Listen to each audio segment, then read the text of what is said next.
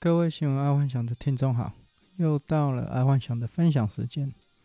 我们今天来听听第一则财经新闻：散户高空大户潮席卷全球。美国有一只股票叫 GameStop，专门在实体店面卖游戏的。哎、啊，其实它已经没有什么利基了，就是说它未来展望很不好，然后 EPS 都是负的，所以。蛮多家的那个基金机构啊，都在放空这只股票。结果哪知道，因为这次疫情啊，全球的上嗯、呃、年轻人呢、啊，少年啊，全部都窝在家，结果都去那个 Ready 这个社群嘛。然后他们有一些人就号召啊、大家去买这个 GameStop 这只股票，然后就把一些把放空的基金打得屁滚尿流。这可能是史上头一招，散户打赢大户。而现在不只是股票啊，只要可以跟大户对坐的，都是这些社群散户投资的标的物。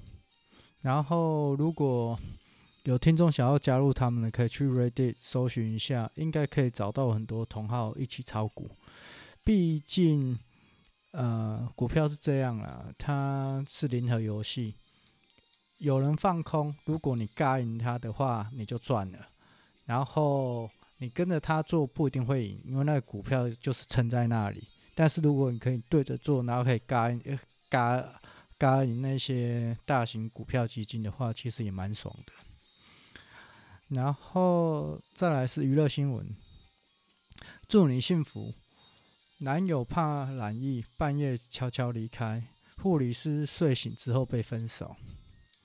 这个新闻是在说，哈，台湾前阵子，哦，也是这礼拜啦，因为医院造成的院内感染，然后还有点紧张严重，然后这家的医院的护士啊，其实也蛮坚守岗位的，但这时候却因为人性选择的关系而被迫分手，然后这个男友啊，被在网络上被骂到爆了，因为他造成观感很不好。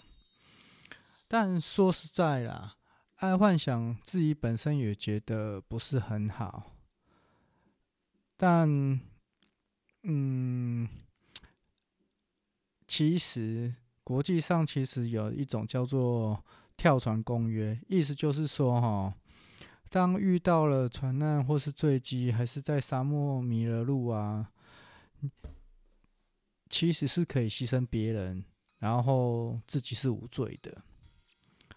哎，这可以怪他们吗？应该很难，因为探究人心最深处，其实就是这样啊！哎，所以要了解人性，就会知道生意怎么做。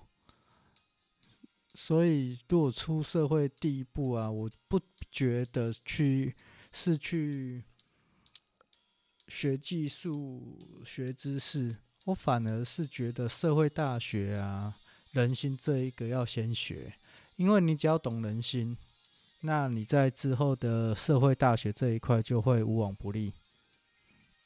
好，再来是运动新闻：田中将大回乐天，媒体呃美国媒体各种崩溃。纽约洋基队的最佳辅助投手又回到日本发展两年，所以在美国造成不少的轰动。毕竟那田中可攻可守嘛。但因为美国还是有歧视问题，所以回到祖国发展，说不定也是比较好的。毕竟田中也是目前日本职棒最高薪。然后你把这个例子拿到商场上，其实在一家公司啊，肯定也会有歧视问题。所以能力好坏还是会被，嗯，其实不是太大的重点了，因为还是。长官对你的歧视，或者是对你的爱戴，真的会影响你之后的那个升迁的路线。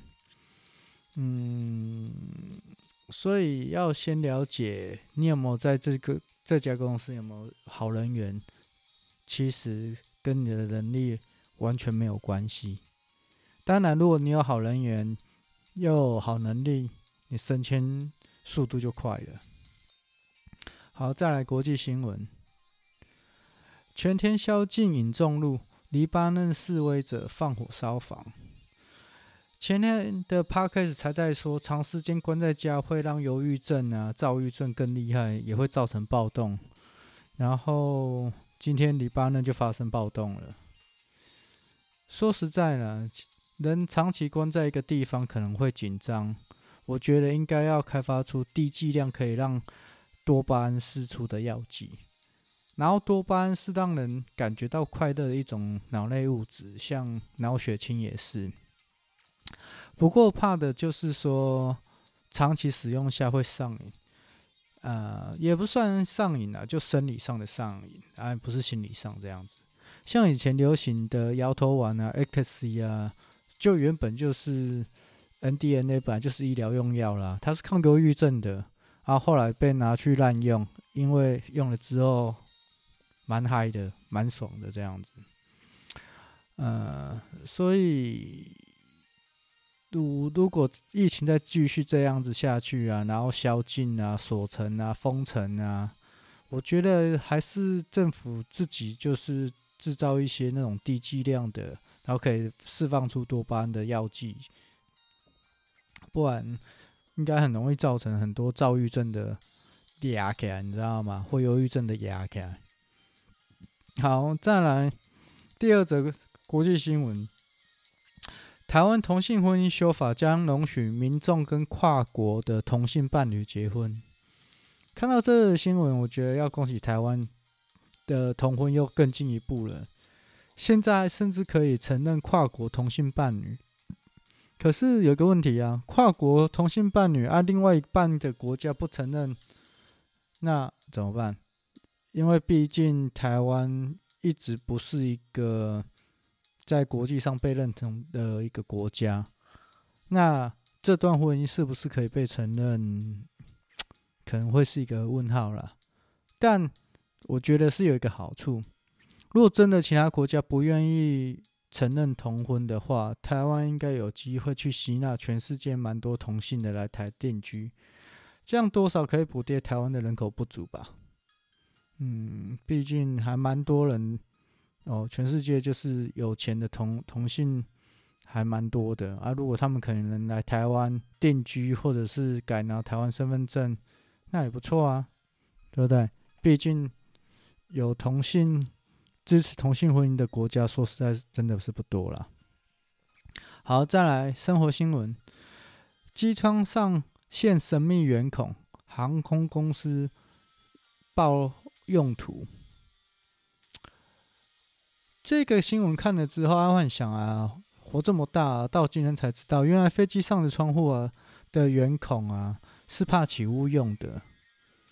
所以我觉得现代人真的要感恩现在所有的科技产品，一是因为前人的付出努力还有经验换来的。很多微不足道的平凡的事啊，但却造就了一件很不平凡的事，就是集合了很多。平凡的事，然后可以造就一件很不平凡的事，哦，这这个还蛮重点的。这个跟经营公司也是一样，很多小事啊，或很多部门啊，认真去完成他分内的事啊，往往就可以造就不平凡的事。因为因为每个螺丝钉都有它的用处，嗯，这也是一个小小的一个经验啊，所以小智。小至公司的一个基层员工，大至公司的那个老板，或者是决策者或 CFO 之之类的，反正不管哪个部门、哪一个基层、哪一个管理者，只要他做好分内的事，那对这家公司就是其实是一个非常好的事。好，再来健康新闻：染疫后的后结余生，新冠肺炎后遗症让每一口呼吸都锥心般的疼痛。目前呢，全世界都在防病毒，会然后去拯救得病的人这样子，但很少去关注那种痊愈出院的人。然后全世界目前痊愈出院的人其实也越来越多，然后这些重症出院后的人呢，可能需要更多的关心，毕竟他们的肺已经受损了。然后因为受损之后，然后造成整个这个病人啊，就算出院后也身体不是状况很 OK，健康状况也是一个问题这样子。然后这可能会造成二次的医疗崩溃。为什么？因为他们肺已经受损了，所以代表他们之后的那个后续啊，或者之后的一个症状啊，可能都不如以往，跟不如正常人这样子。那他会不会在工作上受到歧视？其实还还还有蛮蛮有可能的。所以目前全世界都在抗议嘛，并没有对这些哦病情康复的人做一些。心理追踪或者是后续追踪，哎、啊，但一年过去了，啊，这些痊愈的人其实现在已经慢慢出现一些后遗症来，所以这个可能会是之后的问题，因为现在毕竟全世界已经一亿人口得病了嘛，那假设有五千万人康康复，那这五千万钱其实是一个蛮大的问题所在，嗯，但是目前各国政府好像都没有对。针对这一个康复后的人做一些术后追踪，或者是呃术后保健之类的，其实这个可能之后会是一个非常大的问题。好，再来科技新闻，百度在加州获得无人驾驶的呃测试许可。嗯、我。刚看到这个新闻的时候，我觉得哇，百度也进入无人驾驶的那个测试了。然后大约在两年前吧，阿幻想就是说，哦，其实跟所有人一样啊，就是觉得说自自驾车不会那么快到来。大家其实，在那时候都预估可能最快是二零二五，甚至到二零三零才有可能有有自动驾驶的车出现这样子。结果哪知道啊，一个特斯拉。把整个车业啊，那个什么科技整个拉到超前，那就本来是二零二五，好，最快二零二五，现在可能今年或者是明年二零二二就看得到完全的自驾车了。